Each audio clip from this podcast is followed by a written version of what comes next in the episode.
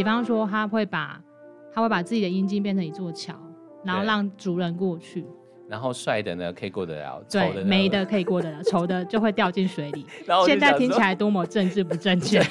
我就想说，什么东什么鬼东西啊？那丑的就是永远就是掉下去。对，我想说丑的错了吗？对。欢迎光临。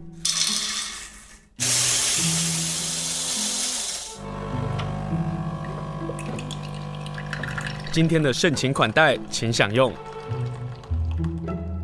今天来到我们节目现场是时光二手书店的小美。那碰到小美呢，她就一直推坑，然后推坑说：“哦，我跟你讲，最近那个谁谁谁的书很好看啊，这边什么东西本书好看啊。”呃，哎，就碰到这些损友哈，我针对损友就会呃来推荐一些书。但今天我们要谈的一本书呢，呃，这个作者啊，我先问一下我的听众朋友们，就是在八零年代、九零年代的时候，我们可能都知道杨牧嘛，哈。嗯，啊，那我们的家里可能都有几本杨牧的书，或者是你至少听过这个人。今天要跟大家介绍这个作家叫做吴明义。可能想说，听众会说，哦，我知道那个律师啊，我们不是那个律师啦，哈，是呃东华大学的老师。那我我其实他在大概两千年后，其实，在台湾的文坛就串起来了。那甚至于。我很敢打包票的事情是，他应该现在是台湾的文学作家当中，作家当中是非常具有号召力的人。嗯，哦，那他的讲座也是一出来就是秒杀或者是坐满的位置。以前在花莲呢，我们总会觉得说花莲好像每一户人家都要有石头。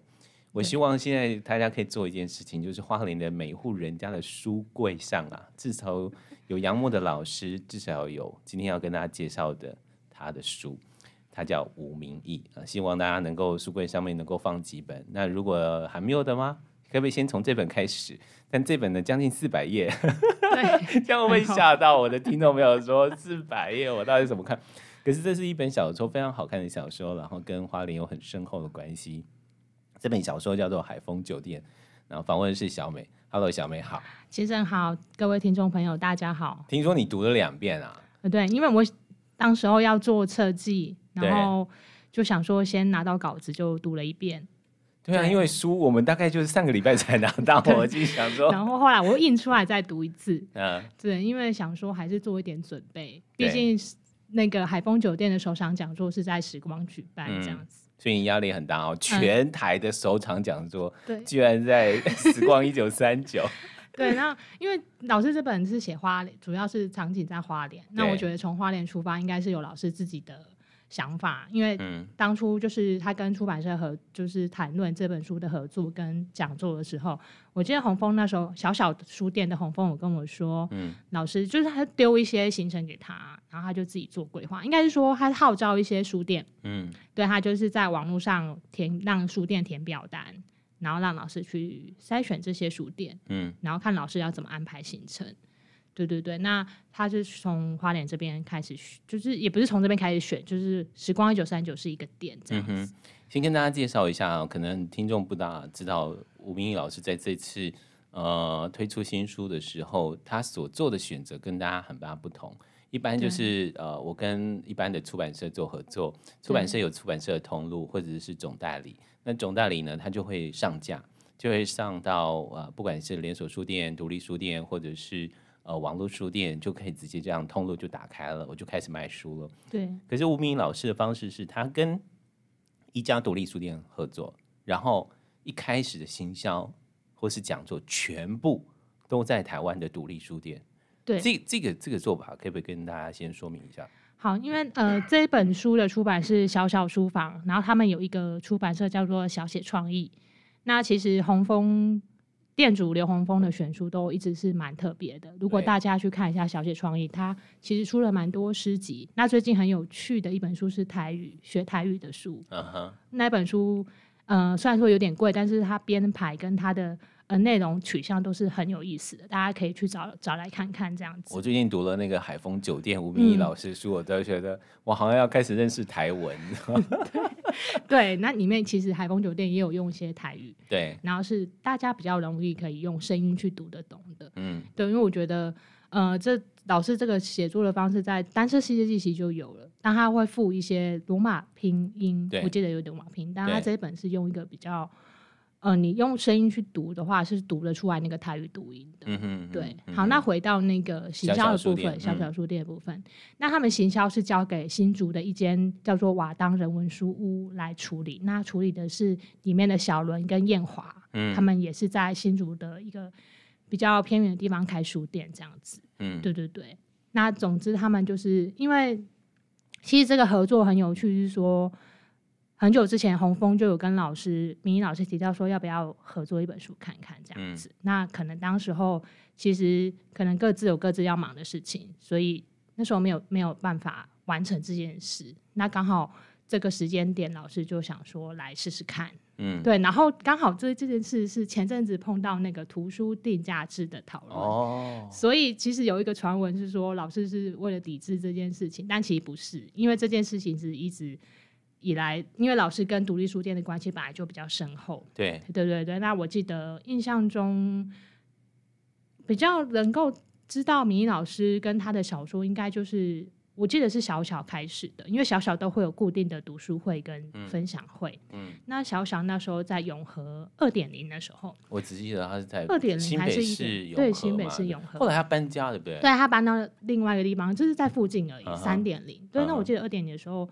那时候好像有睡眠的航线的分享，所以老师在二零零七年的作品，那很早哎、欸，对，很早，嗯，所以那时候因为老师跟洪峰其实都是还蛮爱书的人，所以他们那时候就有一些渊源。那有没有更早的缘分，我其实不太确定啦。嗯、但就是说，睡眠航线之后，其实老师的小说跟关注度都有慢慢的在提高。对，那。再加上近几年老师就是离开脸书之后，嗯，其实他也有跟一些独立书店就是谈一些讲座，那是无酬的，对。对对对，就是你只要去邀他，那他觉得他可以，然后他可以讲一些他想要讲的主题的话，嗯、那他愿意去那间书店，嗯，因为他觉得这是回馈给独立书店的一个方式，这样子，嗯，所以我觉得那个东西不是突然而然就这这一次的合作不是突然而然就爆发出来的，就是其实是有一个很深厚的累积，嗯。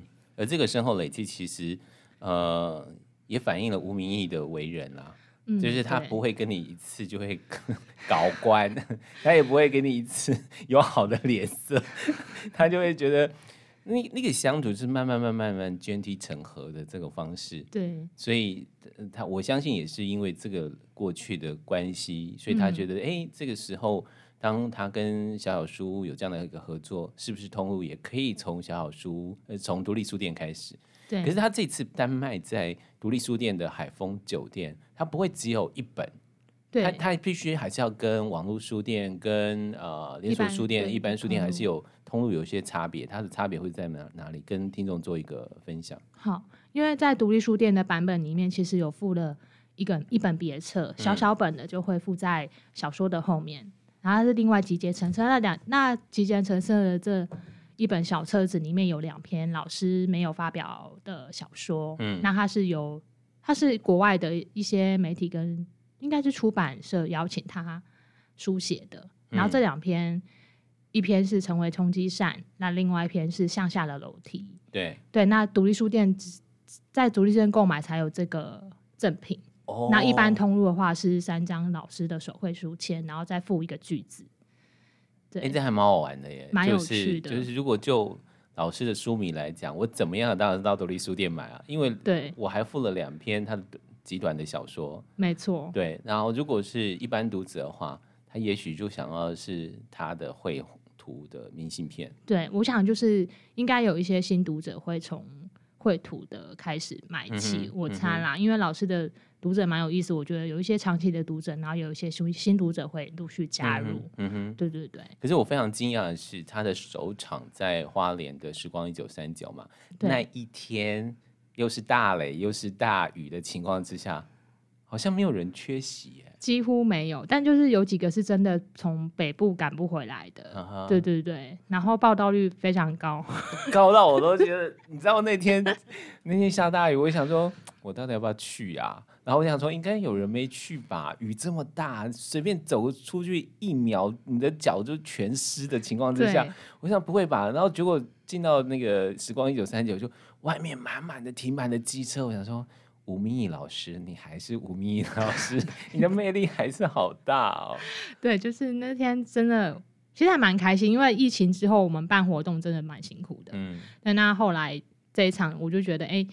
有感受到那种人潮回来的感觉，对对，然后反正我讲了一个小小的有趣的地方，是因为我们为了这一场，我们还礼拜三的时候晚上跟老板还有同事在那边排椅子，嗯、然后因为椅子就是有高低差，因为我们都是买拿一些板凳啊、小小椅子，然后学生椅，对，然后我们就想说一定要排出一个。比较合适，大家可以坐，然后又不会觉得有压力的。嗯哼，然后又可以看到吴明义老师。对对对对对，所以我们就排了一次，然后因为就会忘记那椅子的顺序，我们还编号。欸、我喜欢听这种小故事，我喜欢听这种小故事。对，然后编号之后，就是我们那天弄到快十哎十点多吧，对，然后礼拜五再再排的时候就变得顺很多。嗯。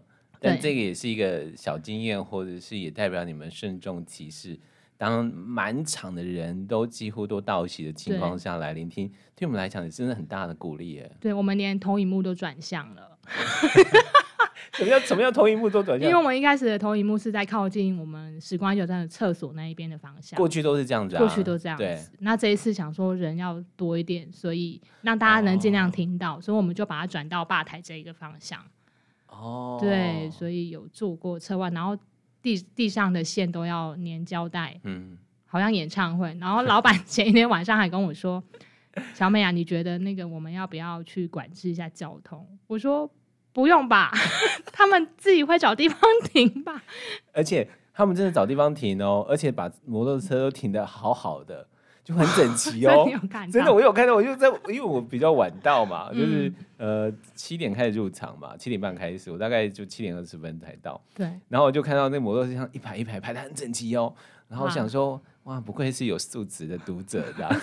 所以这些我们就白担心了，嗯，因为记得我们刚开幕二零一三年的时候，其实有有邀过明义老师一次，对，然后那一次也是塞了六七十个。你是说巷子的这些邻居都会抱怨？对，怕会抱怨，因为老板就一直跟我强调这件事。我说不会啦，他们会自己挺好的，嗯，就相信他们。好，这是首场，可是呢，老师他不单单只有一些比较长时间的讲座，对不对？对，他还有大概十四场左右的短讲，嗯，然后短讲的时间大概是半小时，那半小时后面的一个总共是一个小时，那半小时是他的。关于小说感的演讲，对，就是他其实有一些累积。听说这本书也许之后会出成书，但不太确定。对，因为老师其实有在多次的演讲场合提到小说感这一个主题。对，对对对。那我们也许就再等等看，因为对啊。所以这十四场啊，这个短讲三十分钟、三十分钟的短讲，嗯、短讲的内容都不同吗？都不同。那这些就是告诉大家，是吴明义老师他。出书，他居然可以做这些事情，让大家知道是，哎这本书到底有多厉害。好，既然讲到，我们在进广告之前，先跟大家说一下海风，我猜你说是海丰书店，海丰。我之前写贴文就写错，对不对？对对对对。但当我趁大家没发现的时候，就会改回来。没关系，因为书里面也有说要成立，后来有开书店啊，人物里头有开书店。海丰酒店到底是说什么故事？他大概就是说。呃，一些人他里面主要是以泰鲁格主人为主，嗯、那还有包括一些人来到这个地方，那他们就是生命的流转，从外面再流转回来的一个再聚集，然后因为加上有一场抗争，然后他们在聚集之后，嗯、他们在这个地方生活的一些过程的描述。嗯哼，对，那开头是从一个男孩跟一个女孩在山洞相遇的故事。对对，可是，在那个山洞的相遇的故事啊。就是一个男孩从他们村庄，然后女孩从他们村庄不同的山洞的入口，嗯、然后在某个地方汇汇聚到，然后他们做了一件事情，就是我们常常会在想的是交换故事。对，就如果我们的人生可不可以做交换呢？对，老师其实有在碰触这件事情。对，然后也有在碰触，就是除了交换这件事情，那有没有办法从这个交换的过程中，嗯。从对方身上去取得一些不同看世界的方式嘛。我自己的觉得，我自己觉得是这样子。是，就是我们所谓的交换人生，可能就觉得我想要变成别人的人生，我的人生可不可以变得更好？嗯，就像是书里头的小女孩，她本来本来要去被卖去卖淫，为了家庭，然后赚一点钱，被卖掉，被卖掉这个故事嘛。嗯可是，当如果他们故事交换的时候，他的人生会变得更好吗？亦或者是当我们人生做了交换的时候，我回到他的家，我回到另外一个部落的时候，我看事情也就跟着不同。对，其实它就是一个同理心的对照。嗯，那如果故事从这里开始的时候，当后面要谈一些陈情抗议啊，在谈一些自然保育的事情的时候，那个同理心的这样的一个转换，其实一开始就带着我们去试着转换，去看到。他所看到的不一样的故事的内容是是、嗯、好。今天访问是时光二手书店的小美，和大家来分享小写出版社所出版的新书，是由吴明义老师所写的《海风酒店》。我说实话啊，我要在花莲谈他的书，我有点紧张哎。对，我现在也很紧张，我好怕老师现在在监听节目哦，要谨言慎行。对对对，但没关系，反正老师不会上我们节目，所以我们今天就是。乱讲，好，我们刚刚讲到了海风酒店，在讲的是呃，有一个泰鲁格的少少年，然后还有一个应该是应该是汉族，应该是汉族的少女，对不对？秀子，她本来是要被父亲卖掉，然后当逃家，然后他们就嗯闯入了山洞，对，但这个洞呢是不同的地方的洞，然后后来告诉我们说，其实相隔很远，他们的这个村落跟部落是相隔很远，这样。可是我就想说，哎、欸，老师，你把那个《爱丽丝梦游仙境》给放进去了。对，没错。嗯，因为在写袖子的时候，它还有点蜡烛，我觉得有一些童话故事融合在里面。对，然后自己读的时候会有一些乐趣。嗯，就是跑出来这样子。对啊，我就想说，老师，你为什么要把《爱丽丝梦游仙境》给放进来？可是《爱丽丝梦游仙境》的故事真的太多的小说跟作品都会把它弄进去。对，我我想每个人对于呃逃离或者逃避。或者是如何能够重新认识自己，都会是从《爱丽丝梦游仙境》里头找到一些故事。没有错，就是因为《爱丽丝梦游仙境》的故事是很丰富的，嗯、包括就是爱丽丝掉进洞里面，然后她遇到然后皇后的那样的一个遭遇。我觉得在很多文学作品的改编或是变形上，其实多少都会有一些《爱丽丝梦游仙境》的影子。那我觉得这个。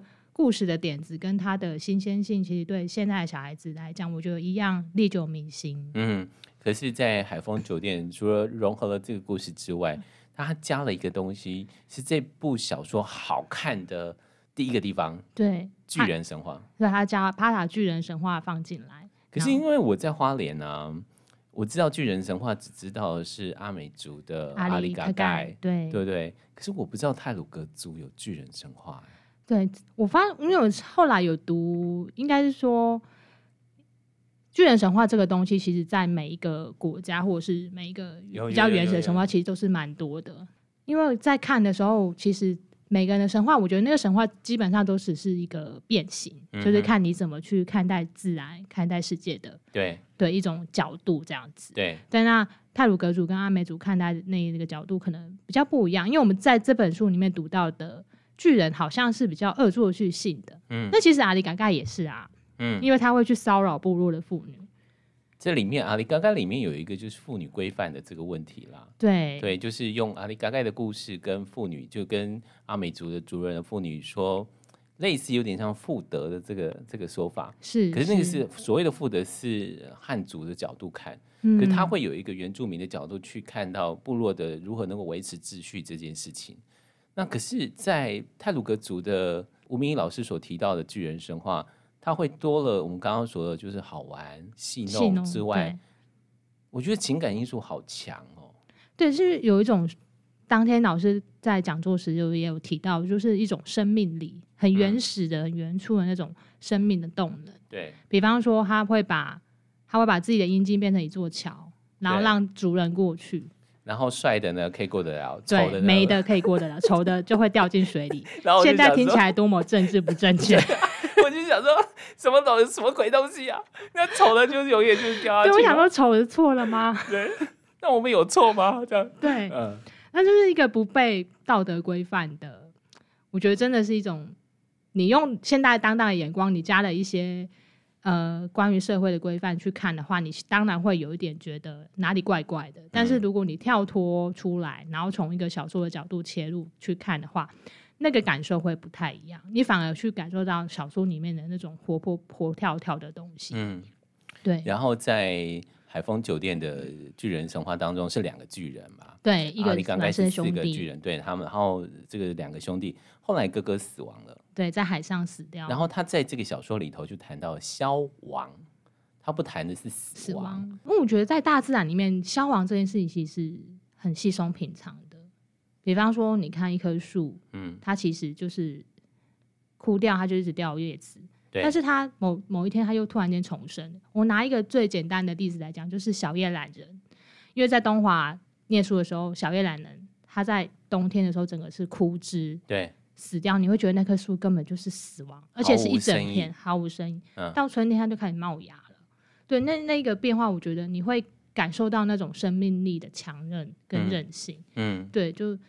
你以为它死掉，那其实不是。对，所以也许用“消亡”这个词是更适合大自然的事物的。嗯嗯，所以它的开头就是说，有时巨人会想：这世间有任何事物不惧怕消亡吗？消亡不是死亡，死亡是个体的概念，死亡的恐惧是由个体产生的。如果从群体的角度来看，那样的恐惧就不存在了。嗯嗯，他就在谈这些，可是。就是因为他提到这件事情，我才开始在想消亡。就是如果就人的角度来看，如果就吴明义老师的所写的消亡这件事情，人的死亡是一定会遇到的事情。对。可是如果消亡的话，也就是这个人的存在在你的记忆、在你的回忆里头，如果消失的话，它就真的是消亡了。对，嗯，就有点像是之前看《可可夜总会》哦，有一部动画那样的概念。对对对，动画嗯，就是那个东西是某一个人在你的记忆里面不见了，它才是真正的消失这件事情。嗯，对。那我我觉得就是其实也回归到文字跟记忆之间的那种关联性。对，嗯，对。然后呃，他留了一句话，他说：“不要想念任何事，不要渴望追回什么东西，不要期待奇迹。”可这句话应该也是这个小说里头很想要讲的事情，或者是。几个主轴故事里头，比如说到底要不要相信奇迹？因为两个女孩掉进洞里，两个家人两边的人都在寻找，都希望有奇迹。到后面也有希望有奇迹出现。对，对那就是我觉得对奇迹这件事情来讲，我不知道，就对我来讲，我觉得这本小说是他们的很应该说没有什么高低起伏。嗯，那我觉得奇迹这件事情是有一种你期待，好像某一种。天上掉下来的礼物那样的东西，嗯，可是我觉得对对这本小说里面的人物来讲，他们其实就是想办法继续活下去。那怎么活下去这件事情，是他们一直在做的事情。嗯，活下去，活着，也是这个小说里头想要谈的主轴。对，包括他们可能抗争之后的那种身心俱疲。嗯，那最后的那个小欧做的那件事情，嗯，就是我还是不要爆梗，因为应该很多人还没 看。你知道我们很多人还没有看完哦。没错，没错。我们今天要谈小说，要谈对，其实海风酒店压力很大。对，那个小欧的那个后最最后的遭遇这件事，让我其实就觉得说，人没有全然完美，然后。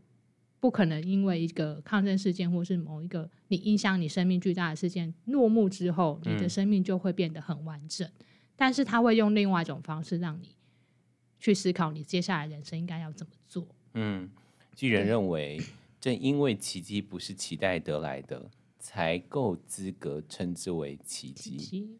你知道读小说的乐趣，或者读明义老师的书，就是读着读着，突然有一个金句留下来，就可以让你停顿下来，然后思索。